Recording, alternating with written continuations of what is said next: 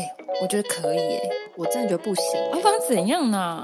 啊，就三十又怎样啊？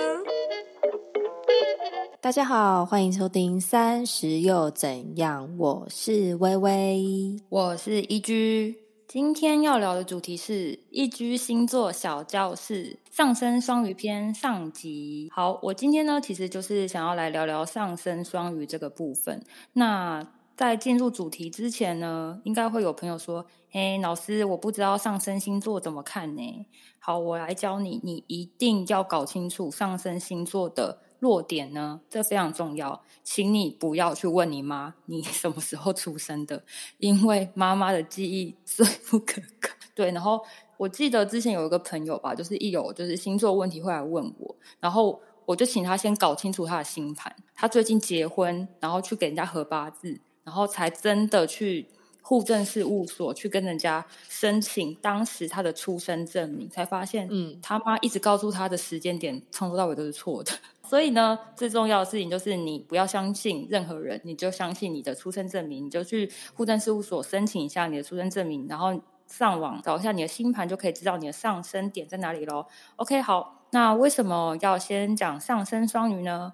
因为一居本人就是一个上升双鱼，透过之前有找过几位老师算过本命盘的占星解析啊，还有自己的自学，还有自己的真实体验呢，在这边先跟大家做个简单又轻松的分享。OK，在聊之前，想要先问一下微微，嗯，如果我们先不要说上升这件事情，你对于双鱼座的第一印象是什么？我觉得双鱼座很两面。我不要说我大学同学好，因为大学同学都已经是了解到滚瓜烂熟了。但是我是说，我对于我同事有一位同事是双鱼座，他就是其实很疯癫的人，他可以跟你一起疯。然后，但是严肃的时候，他又可以非常的严肃，就你会有点摸不清，说你到底是疯的那一面才是真的你，还是你严肃那一面在正常做事那个时候才是真的你？这样，以我天蝎座啦，我个人是觉得，哎，好像又可以做朋友，可是又有点距离的感觉，嗯，就搞不太清楚他到底在干嘛，哪个才是真实的他吗？对对对，会有这种感觉。对，其实你说到一个很对的点，就是。双鱼呢，讲上升双鱼就要回归到讲双鱼座这件事情。就是双鱼座，你看它的字面上，它就是有两个尾巴的鱼，所以它总是在两个极端之间互相拉扯。上升双鱼的外表会有点仙气，会有点空灵，就有点像是你在看这个人的时候，你会看不太清楚他到底真实的面貌是什么样子。也就是大多数他们给人的第一印象，看起来有点仙气的上升双鱼啊，在对于金钱赚钱这个部分呢，其实是非常的执着，也非常的积极。他们爱赚也爱花。如果呢，他们没有金钱的收入，会非常非常的没有安全感。即便呢赚的不多也没有关系，他们依然很渴望的赚钱，就是他们很有驱动力去。获得金钱这个过程，他们是很喜欢的。那如果呢，他们没有收入的话，整个人会非常的没有能量。像我的话，我从上个工作辞职到现在，差不多三年半的时间。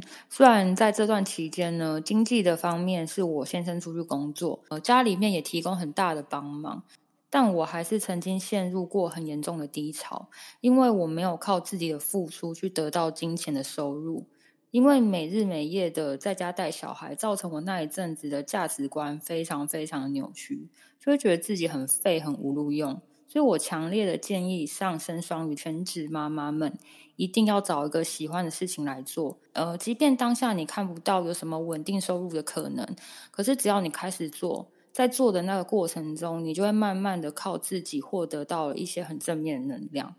这边想要分享一个小故事。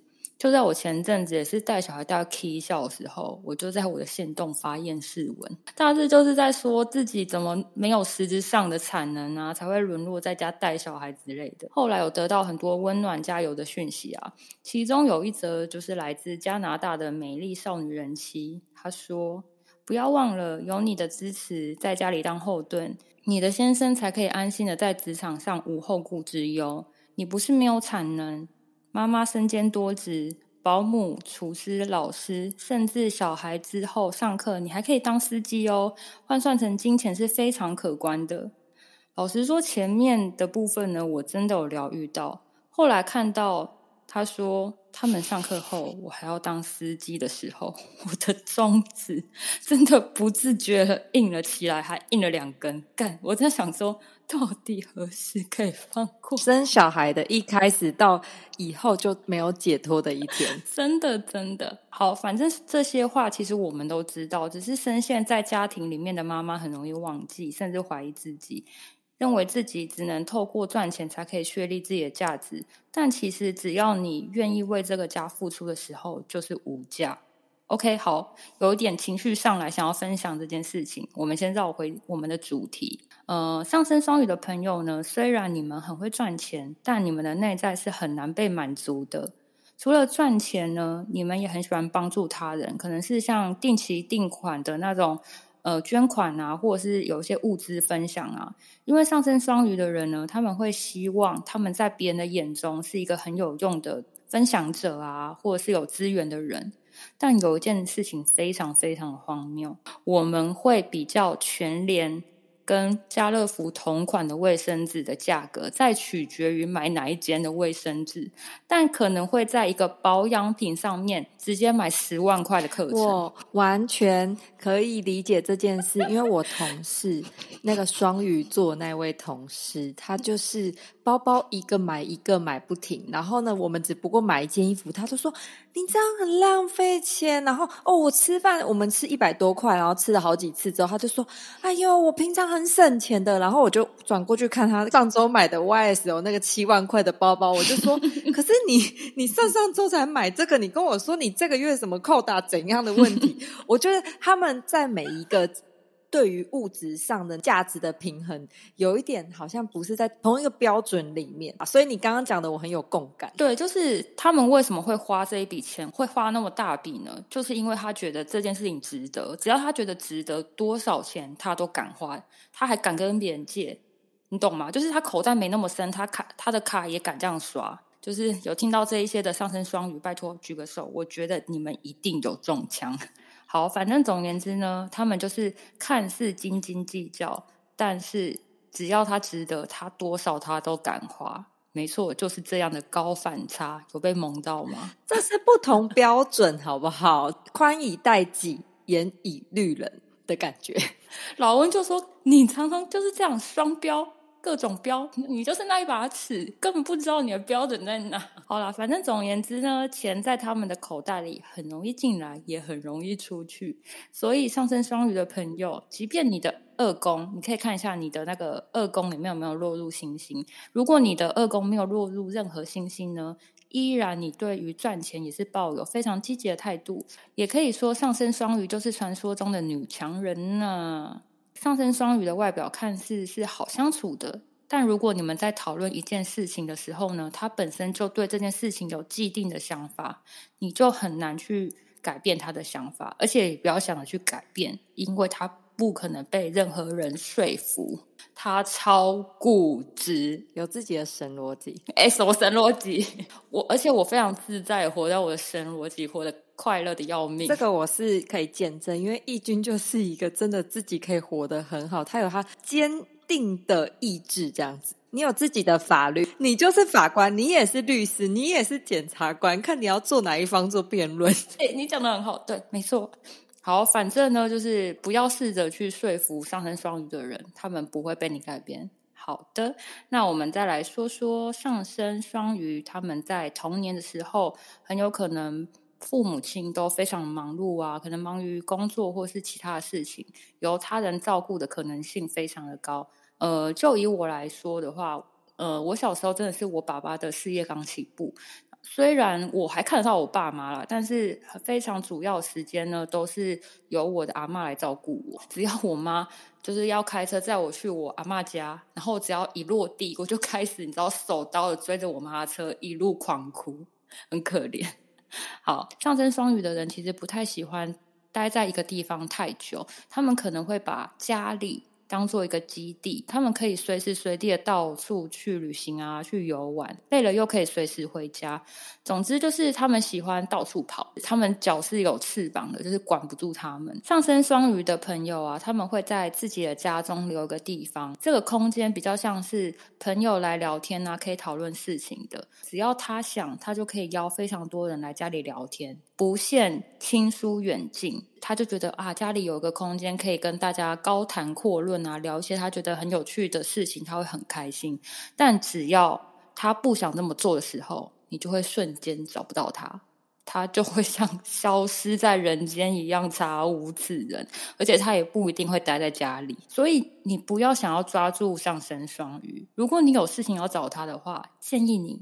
透过文字讯息赖他之类的，不要直接打过去，他会觉得妈的压力山大。他打电话过来干嘛？然后有什么事情不能好好用文字讲的呢？我可以慢慢好好回你，细致的回你啊！千万不要打电话过来，吓死了！不要这样子，而且也不要觉得他们回讯息的速度慢，他们是想要好好的回，只要时间到了，他们就是会回。不要逼，不要一直说，哎，你看到了没有？你在干嘛？干嘛啦？怎样？怎样？我跟你讲，他会崩溃。我很常赖义军一堆讯息，还好我们算还 OK，是因为我根本没有在查小别人有没有回我讯息，反正我就把我的讯息丢出去，然后义军就会某一天回我，然后我就会说，哦，我得到解答，这样 OK，好结束。想说啊，你有看就有看，你没看我就算了，这样子。我是真的是抱持这个心态传给你的。哎，你这个心态非常好，呃，你就是要有这样的心态，然后去跟上升双鱼的人呃交流，或者是交朋友，呃，应该说看你自己保持怎么样的心态了因为像我就是刚刚讲的那样，我就是没有在插小编，但有没有回我，反正我就是把我自己想要的资讯丢出去，那有回就有回，没回就没回啊。但有些人如果你会走心的人的话，那就可能就是你要斟酌一下，佛系丢讯息，佛系回，好不好？不要这样子，而且我回真的会。认真回啦！如果你的内容我很有回应的话，所以你千万不要想要控制上升双鱼，因为他们需要大量的自由，即便在家里工作，他们也会非常需要自己的空间。像是他们可能会一直窝在自己的书房里面忙自己的事情，时间到了也不要一直强迫他说：“哎，出来吃饭啊，饭会冷掉啊，什么什么之类的。”我跟你讲，他会原地爆炸！妈的，不要一直吵，我饿了，我自己出去吃。碗放着，我会自己洗之类的，真的不要逼他们。好啦，所以和上升双鱼的朋友相处，请你要接受他就是这么的任性。没错，没错。好，那现在来说说上升双鱼恋爱的部分。上升双鱼的朋友呢，非常需要有安全感的伴侣。这个时候，听众会想说：“干他妈讲什么屁话？谁找对象找没安全感的？”好。我得好好的澄清，应该说上升双鱼在找伴侣或者是在恋爱的关系里面，他们会以有安全感为最高的准则。像有些朋友可能会比较在意外表啊，或者是经济状况啊，什么什么的。但是上升双鱼朋友会最最就是最在意的事情是拥有一段温柔、有爱又稳定的长久关系，其他的会变成其次。可能他也不是说，呃，长得很。歪勾起床也是可以，叫也不是这个意思。但是你知道，Number One 就是要很稳固、很有爱、很温柔这样。因为呢，上升双鱼对于情感方面异常敏感，他们会用照顾的方式来展现爱。他们在表达上面会有很强的创作力或者想象力，但呢，他们不会用直接的方式表达，他们会转化过。比如说。他们不会嘴巴上一直说“哎，我好爱你哦，你好帅哦”什么的，不会，真的不会。但他们会愿意为了你喜欢的一道菜，在厨房里忙整天，然后塞好整个餐桌、整个摆盘，可能蜡烛都点下去啊，灯光还调为暗为暗，然后再放一点音乐，就这类型的，就是转化过的爱。通常上升双鱼的朋友呢，你们是多才多艺的，而且呢，你都要等到大家都在睡觉的时候，都在安静的时候，你们的灵感创作才会大爆发。上升双鱼非常喜欢熬夜在做自己的事情，因为在这段时间呢，是最不会被人家打扰，我们可以全神贯注在自我的世界里。听到这里的上升双鱼，要不要先去照一下镜子？请问你的黑眼圈已经掉到哪里了？几公分？要不要跟大家分享一下？好了好了，那我们来讲讲工作的部分。我们一直在讲上升双鱼，看起来就是可能比较爱幻想、比较空灵，或是比较仙女。但是你不要觉得他在工作上会很软烂。如果你这么想的话，你就大错特错了。刚刚前面有讲到啊，上升双鱼对于赚钱很积极。所以在工作上呢，他也很有自己的想法，也很有野心，同时又非常的勤奋努力。边工作的时候，也不会忘记要一直一直的向上爬。在职场上面，也会尽力的去寻求一定的定位，很有能力成为主管级以上的人物。也可以说，上升双鱼的朋友就是 A K A 工作狂。上升双鱼的朋友看似在职场上是顺遂的，但实质上他们内心是不安的。大众眼里看来的成功，对上升双鱼来说不一定是一件很重要的事情。拿我自己来说，就是前些年我在服饰业工作，我在一年内从试用期，然后到正职，到副店，到实习店长，就是在这一年内就达成了。而我在这个工作最高峰的时期，我毫无悬念的直接辞职回归家庭，离职后直接就待在家里安胎十个月。直到生产，然后生完产之后，我就觉得小朋友的各方面都要做好啊，小朋友一定要怎样怎样怎样。后来有了小孩之后，就觉得说，嗯，那我要有自己的工作，但我又不愿意放开我的小孩，然后我就硬在家里自己做自媒体，然后做到一半，我儿子就来我肚子里面报道。你听到问题的根源了吗？问题的根源就是上升双鱼们，你们要的东西实在是太多太多了。就比如说，你想要创业，然后同时又要老公很帅，又要很完美。对我想要我老公很完美，没错。我一直要减肥，死不减，气死我！好，反正总而言之呢，就是呃，同时想要呃有事业，又兼顾自己小孩状况，又要有完美老公，又要有一个美满的家庭生活。只要一个项目一达标，就会转向下一个项目。好，这个就是嗯，上升双鱼一个很大很大的一个，这是问题吗？我不想承认。反正总言之呢，就是希望上升双鱼的朋友。小心健康，没事早早睡，因为你们很容易失眠，因为你们脑袋都一直在转，说呃上班的事情怎么样啊，生活事情怎么样？对，就是希望你们可以好好的睡觉，也希望你们可以知足，但我知道不可能，因为我们超贪心。如果目前对于职涯或者是工作上有迷惘的上升双鱼们，我想要给你们一点点的建议，你们可以试着往服务的这个方向去找。因为如果你们的工作缺少了服务的精神，你们再怎么成功，都会觉得少了一点什么。那你也不要把服务想的太狭隘。其实服务这件事情，你可以把它想的非常的广。只要你找到你愿意有热忱贡献的对象，它就会是一个很好的方向。比如说，你很喜欢日系的少女服装，你就可以找这类型的工作。如果你超级喜欢摆盘呢，你就可以找一个很有质感的空间里去工作，又或者是你喜欢小孩教育也是一种，更或者你可以去找有关于灵性的方向。像那天我看到有个很酷的职业叫做芳疗师，你知道芳疗师是什么吗？好像感觉是按精油的那一种，是吗？哦，可能会有点结合，它主要应该是说透过香氛的味道。去治愈人呢，也是一种服务啊！我觉得这个很赞，我觉得听起来就很仙女。反正总的来说呢，上升双鱼的工作其实是多变的。而且你们一定要试过才知道自己喜不喜欢。工作的环境，其实会跑来跑去，会不断的调整或奔波，但也不要太心急，也不要觉得一定要找到是一个自己非做不可的工作才甘心。因为上升双鱼的你是很多面向的，你们多才多艺，做事又非常积极，又有管理能力，所以我们可以一起慢慢来啊！上升双鱼，反正由此可知呢，上升双鱼真的是非常需要有自己的空间去做自己。喜欢的事情，以我对义军的认识来说，我真的觉得他真的三十岁后有渐渐的变得比较是他刚刚讲的那个样子，上升双鱼的样子，真的。因为你以前好像真的还是比较实质一点，然后现在相处的感觉还是。会偏你刚刚讲的那一些内容的感觉，因为有一说啦，就是上升星座在你三十岁以后看会比较准。呃，最后我想说，在上升双鱼的生命当中呢，我自己认为关系上最难的一题是家人。你会感受到在家人的关系里，自己的期望是很难被实现的，就像是你一直很想要获得一样东西，但父母终究就是不给你。久而久之，这造成了很大的影响，就会觉得我跟你要，既然要不到，那我也不需要寻求你的意见。你们很有可能宁愿完全不受控制，完全活在自己的自由世界里面。比如说，下个月你要去英国，你明明早在半年前、三个月前就订好了所有机票、所有的住宿，什么东西都订好了，但是你就在前一天才说：“哎啊，我要去英国，明天早上的飞机，大家再见。”我跟你讲，我真的会这么任性，我真的会。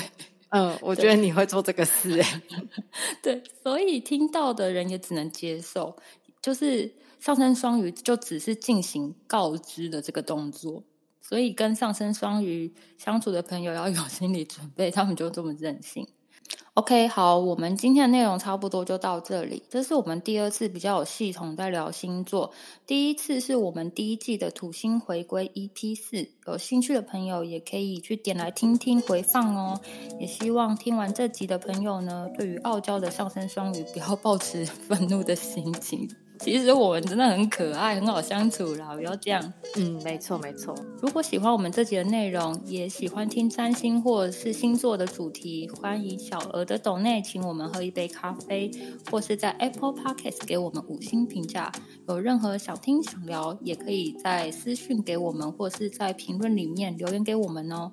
最重要的事情要追踪我们的 IG。嗯，拜拜，下周见，拜拜。